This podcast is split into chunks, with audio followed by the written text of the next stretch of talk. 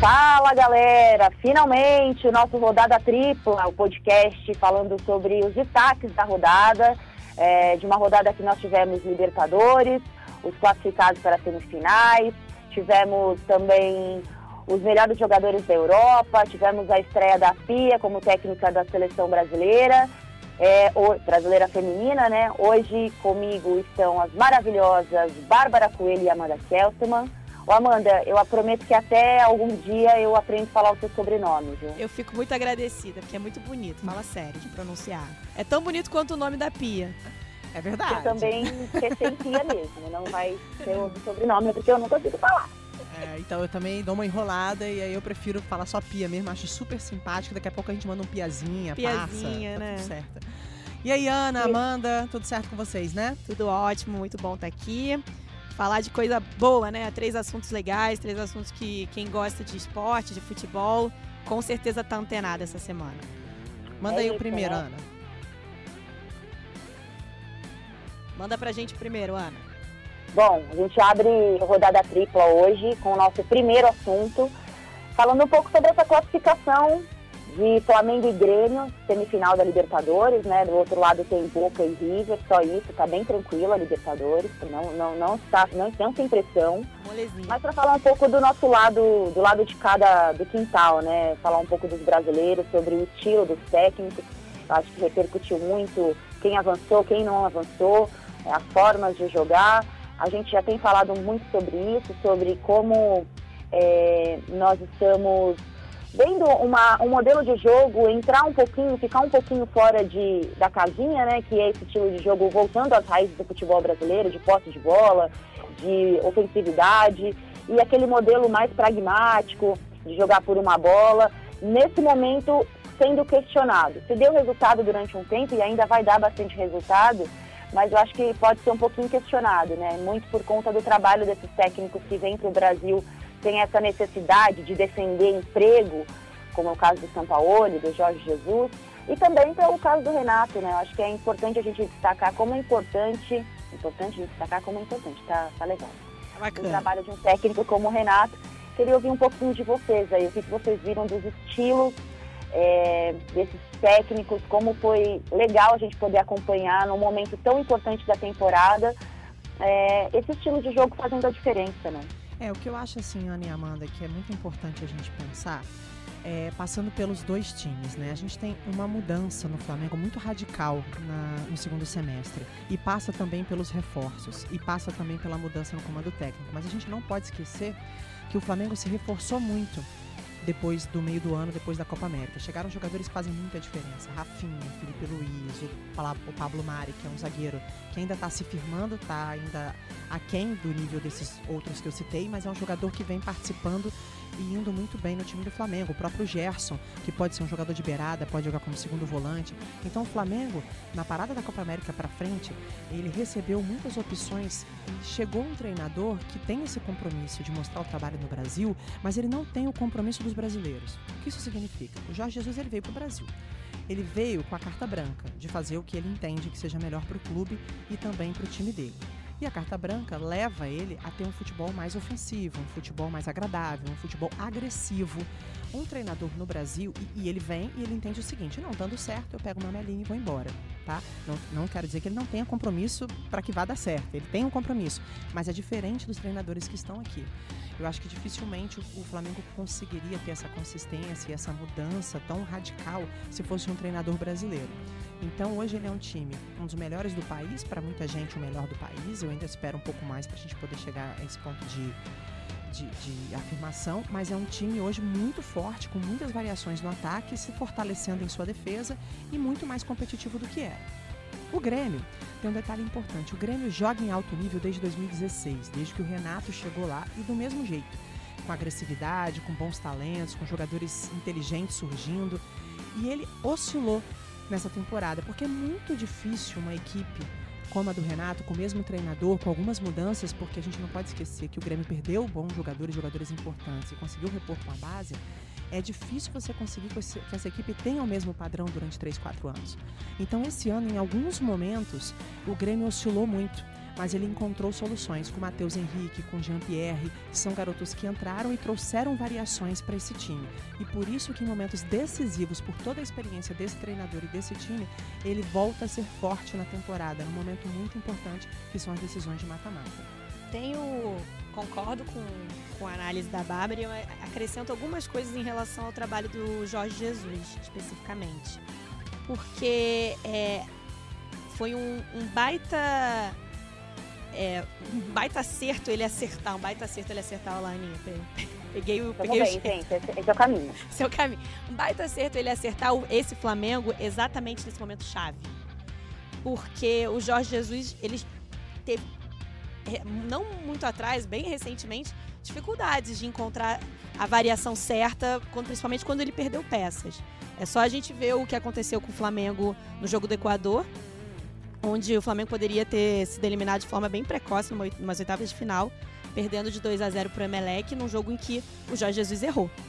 Ele errou na escalação, ele estava com desfalques importantes, não tinha Everton Ribeiro, não tinha Rascaeta, mas ele errou. Então acho que o, o Jorge Jesus ele foi ousado exatamente nesse momento que ele erra, porque ele fez o que eu posso dizer nenhum treinador que passou pelo Flamengo, e não foram poucos, desde 2016, teve coragem de fazer buscar alternativas diferentes no esquema. E hoje o Flamengo tem essas variações porque ele errou. Ele errou contra o Emelec, ele errou contra o Bahia. E pronto, o Flamengo agora tem várias formas de jogar. Ele, se, ele muda de posicionamento ao longo do, do jogo, vai confundindo os adversários. E a chegada dos reforços, é, eu, eu, diria que é, 70% do, do trabalho do Jesus passa por isso e ele encontrar a forma, por exemplo, do Gerson. Ele chama o Gerson do. A forma do Gerson jogar, ele chama o Gerson de Coringa. Cara, ele já botou o Gerson para jogar de quase todas as formas dentro do esquema tático dele. acho que a gente, a gente até brincava ontem é, no, na gravação de outro podcast do Flamengo aqui no, no Globoesporte.com que só falta o Gerson jogar de goleiro, porque ele tem realmente sido uma peça assim fundamental. E eu acho que o mérito do Jorge Jesus é, tem que ser exatamente esse, gente. É, não ter medo de, de errar. E aí acabou acertando. E a gente falava, pô, foi uma vitória do futebol menos pragmático, mais ousado. Eu acho bem interessante a gente analisar principalmente o jogo proposto pelo Odair Helman, que é um ótimo treinador, que tem um trabalho é, de longo prazo muito bom no Internacional. Pegou o Internacional, que era o Internacional que vinha na segunda divisão e, pô, Inter voltou a jogar uma, uma Libertadores, está a um passo de jogar uma final de Copa do Brasil. Mas o jogo proposto pelo Odair no Maracanã nossa, não sei vocês, até jogo a bola não aí. Teve, né? Não teve jogo, né? Aff, gente, Ana, joga a bola para você, depois eu quero ouvir a opinião da Foi um jogo assim, cara, eu, o pessoal aqui, Cássio Leitão, o pessoal de Dados me trouxe um dado que assim, é de cair o queixo. Sabe quantos minutos de bola rolando teve no Maracanã? Não faço ideia. 49. Muito pouco. E a gente sabe por quê, né, Ana? Sim, muito pouco. É maravilhoso ouvir vocês falando sobre essas formas específicas dos times jogarem, né? É, a Babi tocou num ponto para mim que eu acho fundamental, que é a questão de defender ideias, né? Eu sempre digo que tem uma diferença muito grande entre os técnicos que defendem emprego e o que defende ideias. O técnico no futebol brasileiro, muito tempo ele vai defender o emprego dele. Então ele vai colocar o time um pouco mais defensivo, isso vai dar resultado em algum momento, mas em outros não. É, no caso desses técnicos, como a gente já falou até do Sampaoli, é, do Jorge Jesus, é, eles têm uma defesa de ideias. É, e isso faz com que eles tenham coragem e a ousadia de voltar ao que a gente sempre fez, que foi esse futebol mais ofensivo, de não necessariamente a posse de bola, eu sou até contra essa questão de ficar falando tanto da posse de bola, porque nada adianta uma posse de bola se você não é decisiva, né? Se você não define o jogo. Virar arame liso, né? Que chama. Exatamente. E no caso do Jorge Jesus, é, eu acho que tem dois jogos que você citou aí, Amanda, que para mim passam muito pelo, por ele entender o que é o Flamengo. Que é, claro, a derrota para o Emelec e depois a derrota para o Bahia, que eu acho que ali ele entendeu o que é o Flamengo. E mais do que entender o que é o Flamengo, ele entendeu o que é o futebol brasileiro. Porque ele é um técnico estrangeiro, chegou no meio da temporada. Vale a gente destacar que ele não pegou terra arrasada, não era um time que é, horrível, muito pelo contrário, não era um time que estava sabendo executar bem as suas ações dentro da proposta do elenco que tinha. Pelo contrário, ele pegou a chegada de reforços, justamente. Exatamente, eu acho que esse foi o grande demérito do trabalho do Abel, dessa passagem dele, né? É, ele foi contratado, eu me lembro muito bem de do que se falava da época, né, na, na, troca de comando no começo do ano com o Abel, que o Flamengo precisava ser mais Flamengo, precisava é, parar com esse negócio de posse de bola, que precisava decidir os jogos. Então o Flamengo retrocedeu no que já tinha avançado com o próprio Barbieri num determinado momento, dentro das suas limitações, retrocedeu e depois avançou com a chegada do Jorge Jesus. E aí passa muito pela escolha do Gerson. Ninguém falou da ausência do Ilharão no jogo contra o Internacional. Muito é claro pelo que o Internacional não jogou. Foi um jogo muito aquém das expectativas, mas eu ainda pondero. Eu falei ainda no troca de passos na véspera do jogo que eu imaginava que pouco o Odair Helman ia conseguir fazer sair daquele Internacional. Porque o que, que ele teve quando ele precisou mudar o jogo antes da partida contra o Flamengo? O Wellington Silva com velocidade. Então, assim, quando as pessoas falavam, ah, pode ter uma surpresa, o Wellington Silva como titular, falei, gente, isso já não é mais surpresa. Nenhum técnico vê como surpresa mais o Wellington Silva no Internacional. Porque ele já entrou contra o Cruzeiro, ele entrou bem, é, ele tem entrado no decorrer dos jogos, e isso tem sido a principal arma de um elenco que se mostrou limitado de variações. A gente fala muito do Palmeiras, né, como o Felipão, desde o ano passado, é, mostra uma certa limitação com as opções, com as variações táticas, o Odair também, e também pelas peças. E quem olhava no banco de reservas, eu estava acompanhando o jogo é, aqui com o pessoal em São Paulo, eu falei, cara, quem tem no banco de reservas? Nico Lopes, Wellington Silva, é, e o que mais? O que, que ele a pode Fiore, fazer? né, que entrou. Nem surpreendeu tanto o fato dele não ter variação, dele ter jogado no, no limite do que foi o Inter. É isso, é um time que chegou no limite das suas boas ações, tem um meio campo muito forte. O Flamengo deu uma aula de marcação, acho que esse é o grande mérito também do Jorge Jesus, né? Adiantar um pouco as linhas de defesa, é, colocar o Cuejar muitas vezes para armar o jogo, é, saindo um pouco ali da cabeça de área para fazer a função que fazia o William Arão. E o Gerson, que para mim é um cara muito especial. E eu vou fazer só mais uma pontuação sobre o esquema de jogo do Flamengo. O grande mérito desse time, que eu já disse, que é a linha de defesa adiantada, passa muito pela execução dos dois laterais, o Felipe Luiz e o Rafinha, que ainda estão em adaptação né, no futebol brasileiro, mas em readaptação. Mas eu acho que é a forma como eles organizam a linha de defesa, eles adiantam pelo pedido do técnico, óbvio, eles passam segurança para os dois zagueiros, o Rodrigo Caio e o Mari, e com isso o Flamengo joga num campo muito curto. E isso faz com que o adversário não tenha muito o que fazer, além de dar chutão. Na construção de jogada por triangulação não consegue também, porque eles marcam muito bem, sempre um na bola e outro na sobra. Ou seja, eu fiquei muito contente em acompanhar esse momento da temporada, técnicos com essas ideias, é, e essas ideias perseverarem, porque a gente já viu isso em outros momentos, com outros técnicos acabando que não deu certo, mas com talento, com qualidade que tem, Grêmio e Flamengo avançaram de forma muito justa e muito legítima. E esse é o grande mérito dos brasileiros agora na semifinal da Libertadores. E uma coisa que eu pô, tô adorando é que essa rivalidade está se aquecendo de uma forma muito interessante, que é de autoconfiança. O Renato disse que o time dele é o que melhor joga no Brasil. Né? O Jorge Jesus diz que o time dele é o que melhor joga no Brasil, não acredita que o, na posição do Renato. Então, assim, ao invés de ficar naquele joguinho de jogar responsabilidade pro outro, não, vamos ver, porque o Grêmio é um grande adversário, ou o Flamengo jogar um pouco, ou o próprio Grêmio jogar pro Flamengo, esse ensaiozinho, essa coisa meio modesta demais, que muitas vezes o futebol tem, que é uma questão respeitosa também, que também é legal, mas eu tô gostando um pouco dessa dessa posição de, de protagonista dos dois, porque eles são grandes protagonistas aqui do futebol brasileiro. Né? A gente podia mudar de assunto aqui, então vamos entrar no futebol feminino. Qual é a próxima pauta? A próxima pauta. Eu só queria fazer uma meia-culpa aqui. Posso? Posso, Ana Thaís, que está em São Paulo? Pode, tá autorizado dessa vez. Porque você falou do, do Gerson. Cara, eu critiquei tanto a contratação do Gerson quando eu vi os valores. Porque eu, realmente, assim, é um, é um grande mérito mesmo terem trazido esse jogador que saiu tão cedo, voltou tão fisicamente mais forte, né? E tão bem pro, Fluminense, pro, pro Flamengo, lembrei que ele era do Fluminense, pro Flamengo. E eu critiquei muito quando eu vi 11,8 milhões de euros por um cara que a gente não via jogar há muito tempo, mas eu acho que se paga e está se pagando e tem um valor legal de, de revenda. E só concluindo é, esse momento que eu compartilho com vocês, que eu acho muito bom que esse tipo de futebol tenha vencido as quartas de final da Libertadores. É legal que isso aconteça também numa semana que a gente viu não que eu seja uma grande entusiasta, mas a gente viu o Fernando Diniz saindo, né? E o Oswaldo Oliveira assumindo o Fluminense e aproveitou-se muito para criticar, né? Que tá vendo? Futebol, esse estilo de futebol não, não, não resolve, não vence. Eu acho que a questão do Fernando Diniz passou muito pelo fato dele não ter a matéria-prima que, por exemplo, o Jorge Jesus tem e o trabalho de longo prazo que o Renato tem. Então é isso. Vamos mudar de assunto? Vamos de? Manda aí, Ana. Bom, seguimos com os assuntos. Vamos falar dos melhores da Europa. O que vocês acharam, hein, gente? Eu fiquei, confesso que eu fiquei bem surpresa com a escolha é, de um defensor. Finalmente, nós defensores. defensores dos defensores.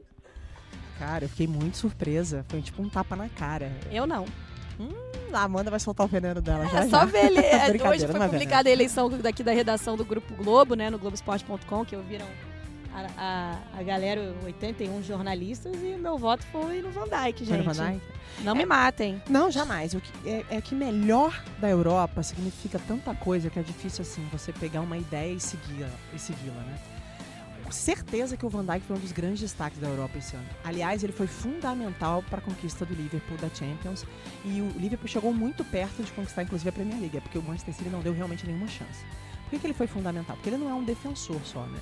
Ele é um cara que participa, inclusive, da construção de jogadas. Ele faz lançamentos importantes para os jogadores de meio de campo para frente e até para os próprios atacantes quando a defesa está desarmada para que o Liverpool tenha essa oportunidade. Não só sair jogando, ele é, ele é construtor zagueiro construtor. Ele é forte, ele é muito inteligente e ele ganha todas pelo alto. Ele anula jogadores muito importantes, jogadores muito fora da média né, na Europa. Então, assim, ele foi realmente uma grande surpresa. Foi pago uma nota por ele e ele correspondeu. Agora, o melhor, aquele que é o cara, aquele que é o pi, que a gente não pode falar. Eu não consigo desconsiderar o Messi nesse momento. Acho que são 10 anos de carreira onde ele vira o artilheiro da Champions, o artilheiro da Liga Espanhola, onde ele é o cara que mais deu assistências na Espanha, um cara que em 10 anos de carreira conseguiu nos surpreender. Quando você acha que aquele ET fez tudo que ele poderia ter feito, ele conseguiu fazer ainda mais.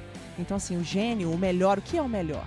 O melhor é o mais eficiente, o melhor é o é o que de repente na temporada foi mais vitorioso, ou o melhor é o melhor, aquele que se destaca, aquele que você olha para um monte de gente e fala: Meu Deus, esse cara é muito diferente. Então, o melhor para mim da Europa e do mundo é o Lionel Messi, continua sendo. Então, para você, então, o melhor do mundo no ano passado não teria sido o Modric? Eu fico nessa. Já, eu já voltei pro ano passado aqui, porque eu tento. Eh, para mim, não teria sido. Para mim, é, realmente, não, não acho nem que ele poderia ter sido até outro jogador da Croácia, para mim, mas eu, eu, eu discordo. Não, bom é discordar. é bom, né, gente, discordar. Eu acho que é, é, a gente desvaloriza um pouco. Não acho que você desvalorizou em nada que você falou, mas eu tô analisando o contexto geral. O valor do defensor, né? Eu acho que o que, o que eu vi dos jogos, assim, da, do, do Van Dijk esse ano, o quanto eu achei que ele foi decisivo. Eu acho que ser o melhor, para mim, pesa, tem várias questões que envolvem quando você diz que alguém é o melhor de alguma coisa, o melhor da Europa, o melhor do mundo. Eu acho que para mim o que pesa mais é ser o mais é, decisivo na hora da decisão. Olha lá, mais um, uma frasezinha. Sim, Dec bom. Decisivo na hora da decisão. Eu acho que ele foi muito decisivo na hora que era para decidir. O Messi foi espetacular, como ele vem sendo há, há muito tempo, mas o Messi foi decisivo na hora da decisão? No primeiro jogo contra o Liverpool ele foi, mas não pode estar sempre na conta dele, né? Pois é, mas assim, ele é. já foi várias vezes e por isso ele foi eleito o melhor do mundo dele toma vezes. quatro gols, a culpa não pode estar nele, assim. Não, com certeza é. não, coitado. Tudo bem, ele esteve mais apagado do que deveria estar pela genialidade que ele tem, mas ele decidiu o primeiro jogo. E eu acho que coletivamente o Barcelona foi muito mal no segundo jogo e, consequentemente, ele se apagou, ele se anulou e poderia ter ido melhor. Enfim, eu vou muito por aí, entendeu? Quando eu falo do Messi, assim.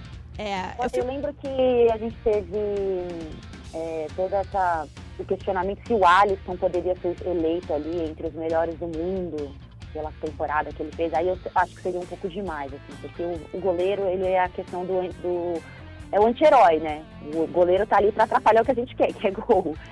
Então eu acho que eu vou um pouco nesse caminho assim do defensor. Eu acho que a, temporada do Van Dijk foi incrível, a gente já falou aí da, questão de um cara que é, não é driblado. Isso para você jogar numa liga super competitiva como é a Premier League, depois decidir uma Liga dos Campeões é, com essa intensidade, eu acho que é muito especial.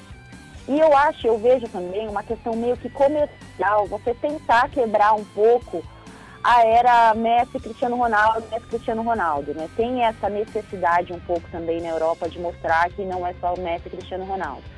E aí tem o Cristiano indo para a Itália, é, não conseguiu chegar onde ele queria com a Juventus. Então eu acho que passa um pouco por isso. O Messi meteu 51 gols na temporada, né, gente? É muita coisa. É...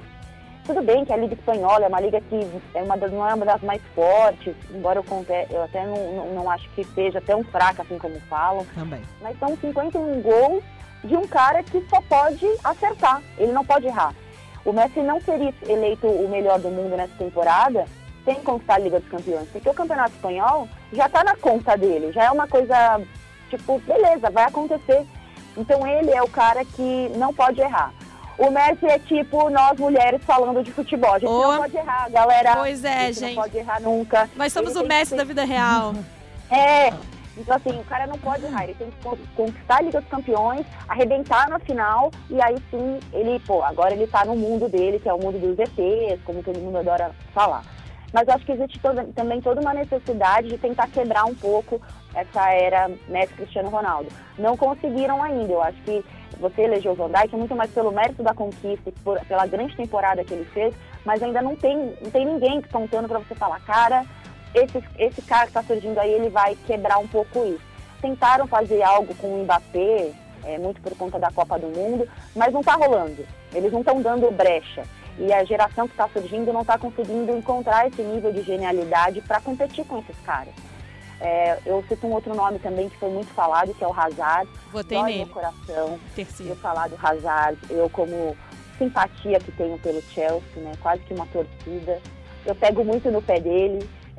eu falo que, é, claro que ele jogou ótimas temporadas, conquistou o que conquistou pelo Chelsea, foi agora para o Real Madrid mas tinha muito essa, não, vamos colocar ele entre os melhores do mundo, não sei o quê. Eu acho que falta muito ainda para ele entrar nessa lista. Porém, na minha lista do Globoesporte.com, o meu top 3 ficou com Messi, Hazard e Van Dijk. Então, assim, eu tô... Ah, então mesmo com a raivinha... Ai, ai, eu... ah, você não vale nada, mas eu gosto de você. É, isso que eu ia falar agora. Eu admito isso. Sua lista, legal. Bárbara Coelho, qual foi? A minha foi Messi, Cristiano Ronaldo e depois Van Dijk. E muito pelo que a Ana falou, acho que o Cristiano Ronaldo não conseguiu voar mais longe na Liga dos Campeões, porque ele acaba de chegar num clube italiano em que existem né, diferenças em relação ao que ele praticava. O Real Madrid passava muito pelo jogo dele e ele foi muito importante no Real Madrid, mas não existe mais ninguém no futebol, absolutamente ninguém. Eu, eu acho que, para mim, essa é uma opinião muito pessoal que vai simplesmente ela vai decidir uma Champions ou ela vai decidir uma Copa do Mundo. Essa pessoa não existe mais. Não existe mais um Romário como foi em 94. Não, isso assim, essa concepção, tá? Eu acho que hoje depende muito do coletivo, por mais importante que sua participação seja. Porque as coisas precisam ser construídas. Se você é o craque do time, o jogo precisa passar pelo você, as pessoas precisam entender como você joga. E eu acho que de repente o Cristiano Ronaldo vai demorar mais um pouquinho, mas ele teve momentos de craque ao longo da temporada, como ele é, né? Eu acho que ele é um jogador acima da média. Eu separo muito ele e o Cristiano Ronaldo. Assim. Para mim, eles estão em prateleiras diferentes. O Messi, para mim, é um gênio. Ele é um baita atleta que se esforçou no nível de se tornar um vencedor do tamanho do Messi. Mas para mim. tipo de genialidade. Né? Outro tipo é. de genialidade. Uma genialidade muito mais é. construída é. do que. Eu vejo do Messi, eu concordo com você, mais uma essência, né? É. Mais uma. Mas eu acho que o que a Ana falou me tocou.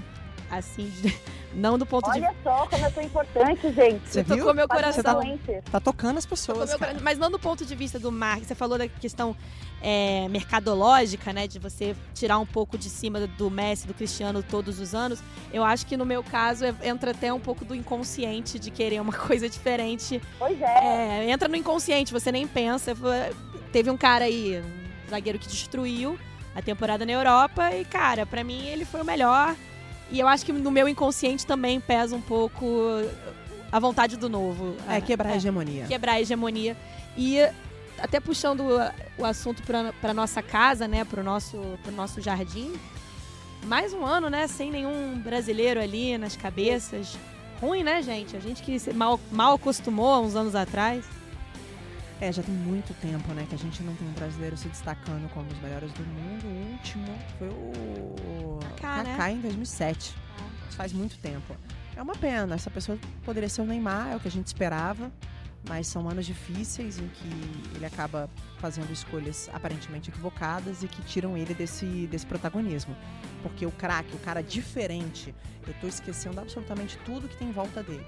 O cara diferente, o mais diferente, né? O que alcançou voos maiores nos últimos 10 anos brasileiro, esse cara é o Neymar. Pois é, teve as lesões, claro, né? Enfim, ele sai muito do Barcelona para ser o cara em outro lugar, para não para não dividir o holofote com, com o Messi, que é ali no, no Barcelona ele dividiria até o final.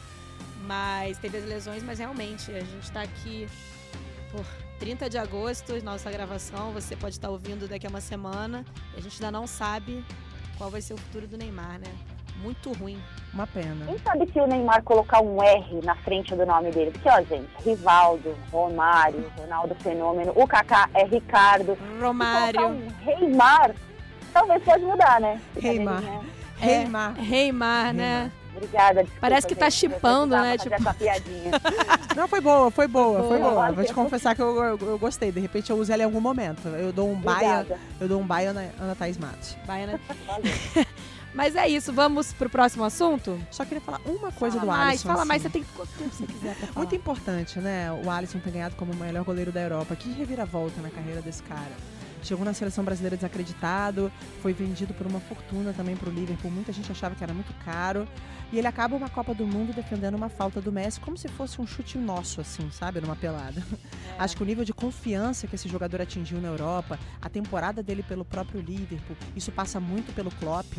Aliás, reverências ao Klopp. Ajoelhei, tá? Ajoelhei. Mas, de qualquer forma, assim, legal a gente ter um goleiro protagonista, a gente ter uma Copa do Mundo pela frente, a gente ter a confiança de um cara como ele nessa posição. Perfeito. Um detalhe também, que estava deixando passar batido, que é o feminino, né? O Cidronze eleita a melhor jogadora da Europa. Muito pelo título do Lyon na Liga dos Campeões, né? A forma como foi. Porque eu nem achei a Copa da Lucy Bronze tão boa assim. Sei que as pessoas não gostam quando eu falo isso, mas eu não achei a Copa dela muito especial. Ela também figurou entre as três melhores da Copa.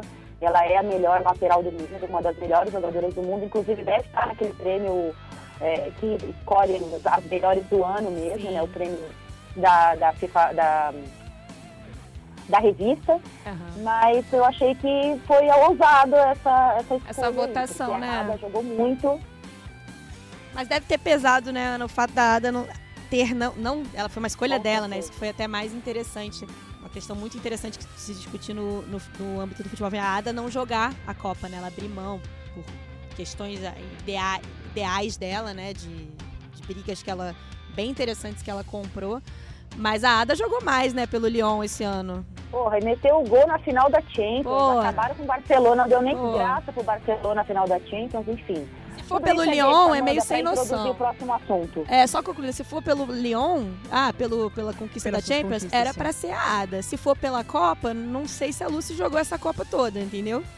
Essa- Obrigada. Obrigada por endossar isso comigo. Tô contigo, eu tava Tô lá, muito tava- triste por falar isso sozinha. Pois é, tava lá, inclusive tava lá e posso falar que eu, quando termina a semifinal da Copa, Inglaterra e Estados Unidos, a opinião pública britânica, os colegas britânicos, sempre muito afiados, criticaram ela, disseram que esperavam mais dela nesse jogo.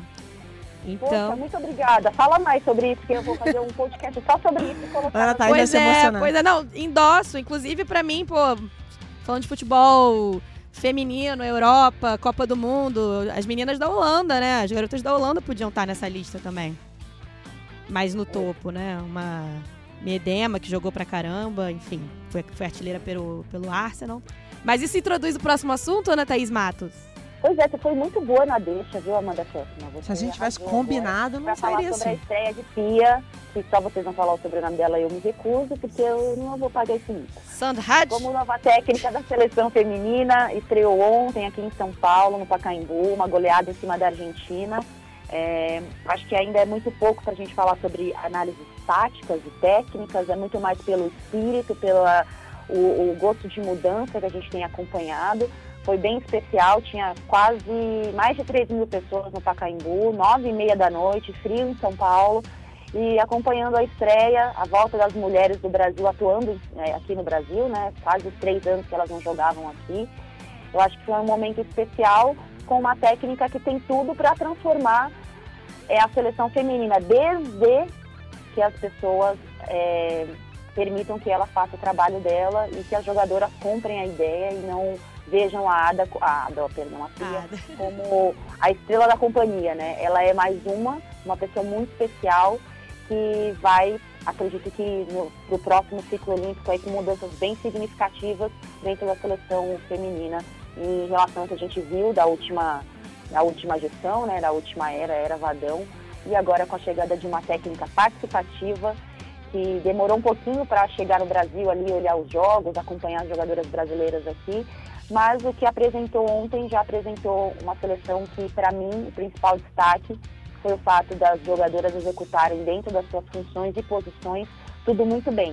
Não tinha ninguém improvisada, é, não tinha nenhuma jogando uma volante jogando de atacante, nem uma lateral jogando de meia. Independentemente de qualquer coisa, acho que isso foi o grande ponto do, da estreia da Pia no comando do Brasil.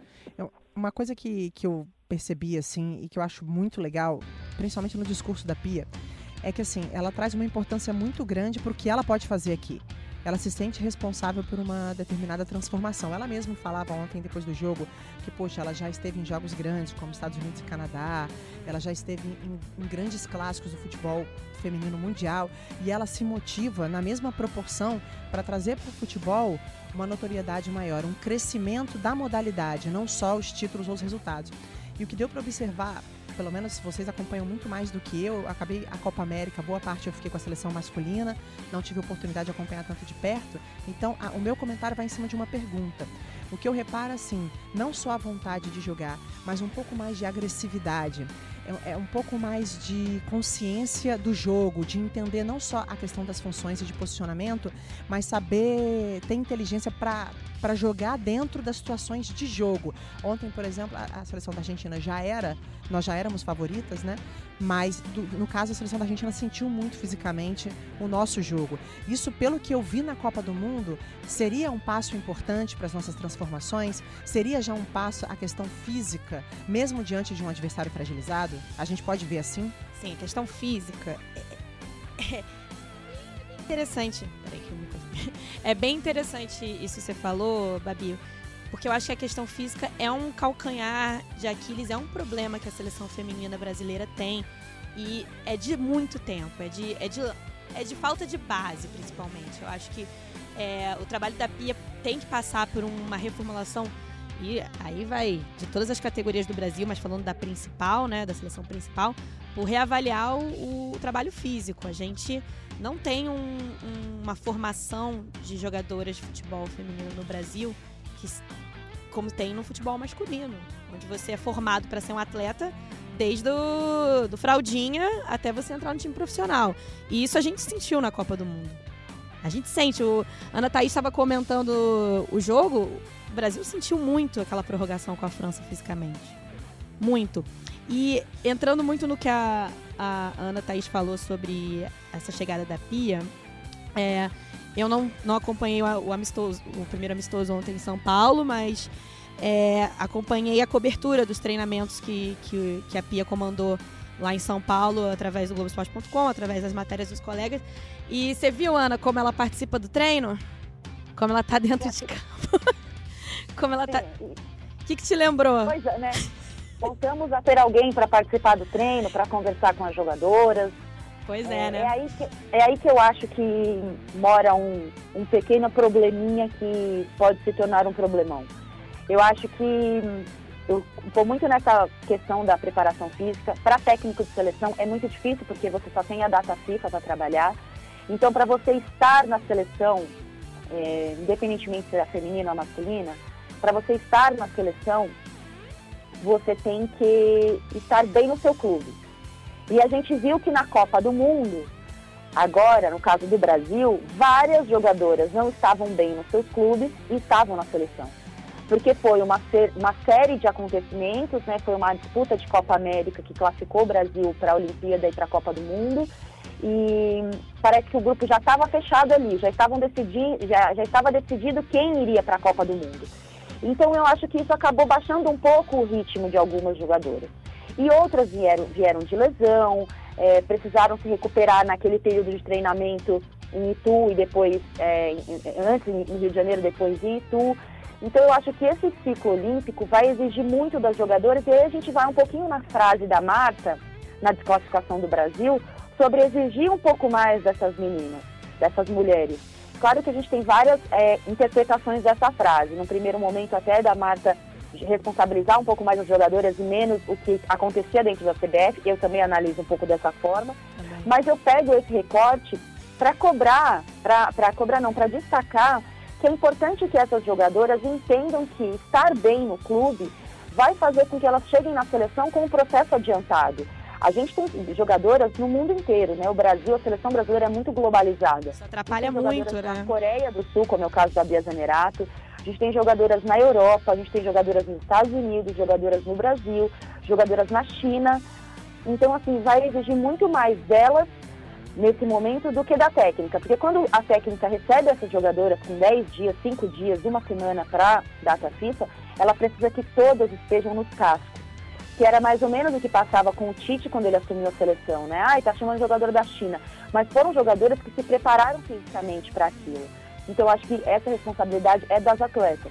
Só que elas só vão se sentir responsáveis e estimuladas se elas perceberem competitividade dentro da seleção. Porque Perfeito. se for mais do mesmo, as mesmas convocações, as mesmas jogadoras, é muito difícil você estimular que as outras jogadoras treinem mais, melhorem mais fisicamente.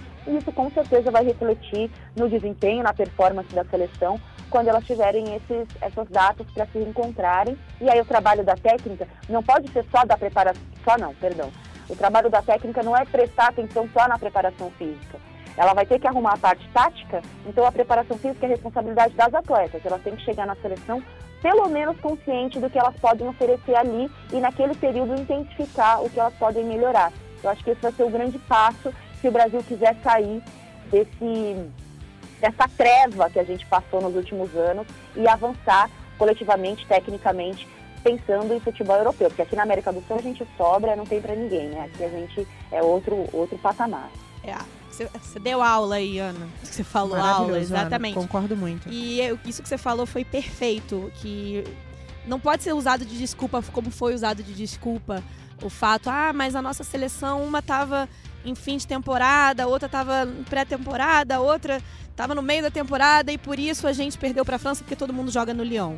A gente sabe que é assim. A nossa liga não, não tem todo, condição, a Liga Nacional Brasileira, de ter todas as atletas como tem uma língua, uma língua francesa, como tem a Liga da Espanha, os Estados Unidos. Peraí, a gente tem que saber lidar com a nossa realidade. E, e perfeito, assim, tô rindo que eu realmente não eu pude assinar aqui. Assino no que a Ana Thaís falou. Que é, se, se não tiver. A renovação também passa pelo, pelo, pela parte de cobrar quem tá lá, né?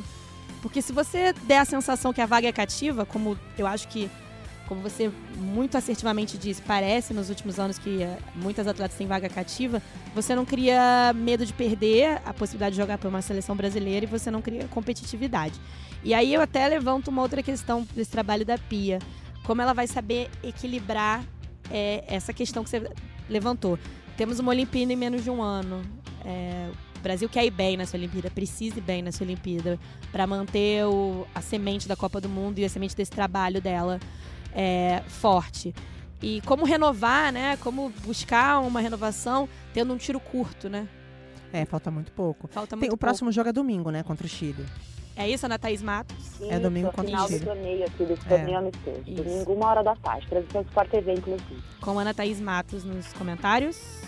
Vamos vender seu peixe, Aninha. É, não, eu, Sérgio Arenilhas, direto e Thiago Crespo, direto do Pacaembu, Milene Domingues também, porque antes tem o jogo Costa Rica e Argentina.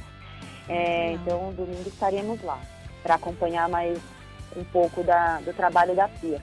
Só um detalhe rápido, eu acho que vai ser muito importante ela mergulhar um pouco mais no que acontece no futebol brasileiro, acompanhar as semifinais de Campeonato Brasileiro, é, os campeonatos estaduais, Eu acho que passa também pela reorganização das categorias de base, uhum. com a Jatobá no Sub-17, o Jonas no Sub-20, pessoas do meio do futebol feminino. Eu acho que isso vai dar um, um um recurso importante para a seleção profissional para os próximos anos. Talvez não para o ciclo olímpico, mas para os próximos anos, né? Porque a partir do momento que você é, investe para melhorar sub-17, sub-20, reflete na, na principal. Eu acho que essa é a grande, o grande salto de qualidade do futebol feminino no mundo e principalmente no Brasil.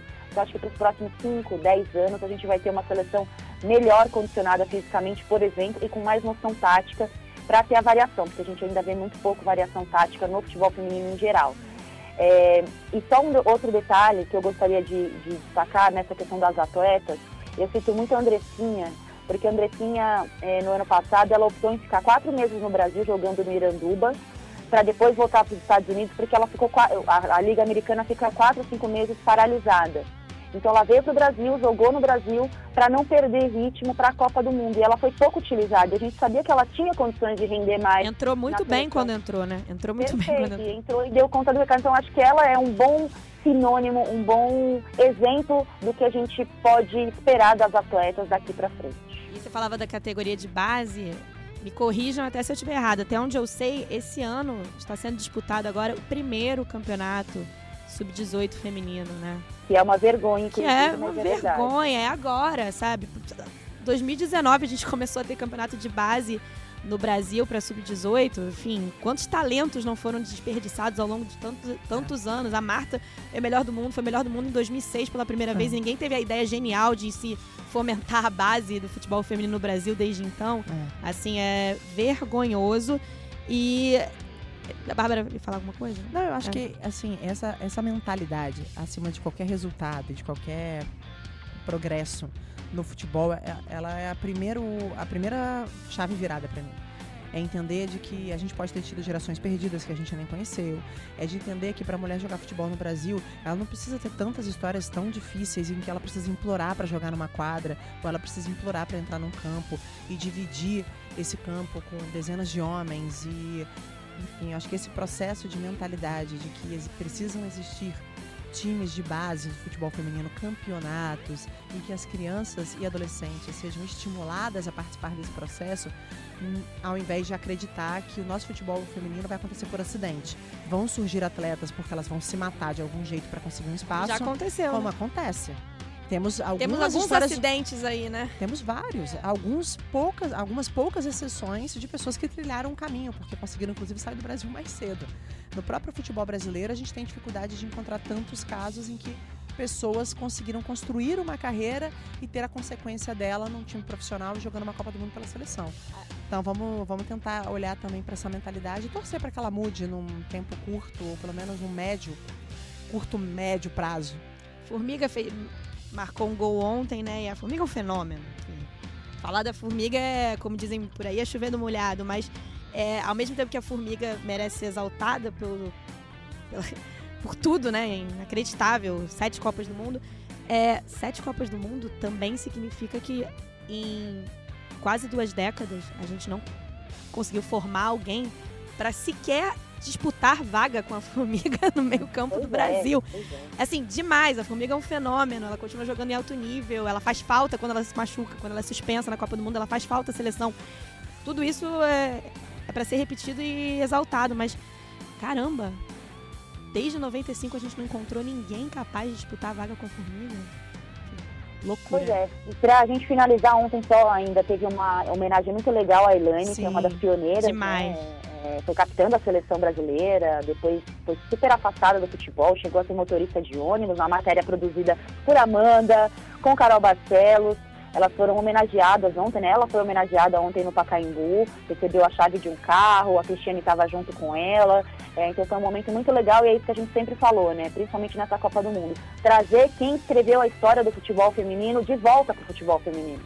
A gente negligenciou durante muito tempo, Cici, Elane, outras, Pretinha e outras maravilhosas que começaram essa conversa lá atrás, é, esse papo de futebol feminino lá atrás, nós tiramos elas do caminho e não colocamos outras referências, não desenvolvemos referências. Então está sendo legal esse processo que a CBF está retomando, antes tarde do que mais tarde. Do que mais então, tarde. E eu não sabia então, que tinha sido um carro, gente. Deram um carro para ela.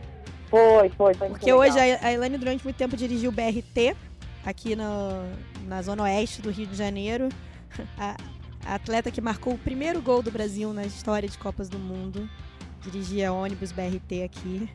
E, enfim, é, diz muito sobre e a. Continua com aquele cabelo loiro intacto. Maravilhosa. E, a, e hoje. Tá? Maravilhosa. E hoje ela, ela faz é, motorista executivo para pagar as contas dela e não. E a gente conversava, você lembrou, só para pontuar mesmo, quanto é importante esse resgate que você falou. É uma mágoa muito grande e justa, porque tem mágoa que, é, que, que muitas vezes não se explica, mas a mágoa dessas pioneiras do futebol feminino é uma mágoa muito justa, porque Justo legítimo. era muito mais difícil na época delas. É difícil hoje? Isso é difícil hoje, meu amigo. É. Você imagina como era no- no- na época delas. E é, tá mais do que na hora de, de resgatar essa história. Bom, galera, vamos ficando por aqui. Nosso primeiro rodada tripla. Entre mortos e feridos salvaram todos. Todas. Vou agradecendo o Henrique que me ajudou aqui com a gravação. É, o pessoal também aí de operações que deu um help na nossa, no nosso trabalho. É, onde vocês estão nessa semana, gente? Nessa semana até acompanhar. Bárbara, você já voltou para o Rio de Janeiro? Você ainda está imersa no Mundial de Judô? Eu estou no Rio de Janeiro nesse momento, mas eu não sei aonde eu posso estar daqui três horas. Mentira. Eu sigo no Rio. Minha vida tá um, um tanto quanto louca. Domingo esporte espetacular, semana que vem dou um pulinho em São Paulo e assim vamos vivendo. Eu sigo. Eu sigo, então. Vou entrar. Entrei, entrei de volta no fuso horário, porque ontem estava às três horas da manhã fazendo o desembarque do Flamengo para os canais Sport TV. Então ainda tô meio que no fuso horário esquisito, mas estou de volta. Estou de folga no fim de semana, Thaís Ah. Matos. Adeus. de novo. Adeus. De Jornalista não ganha Folga. no final de semana. Estou de folga, pretendo ir num samba amanhã no Cosme Ah, Velho. tá bom, tá bom, tá bom. Valeu, galera. Valeu, Obrigada, beijo, hein?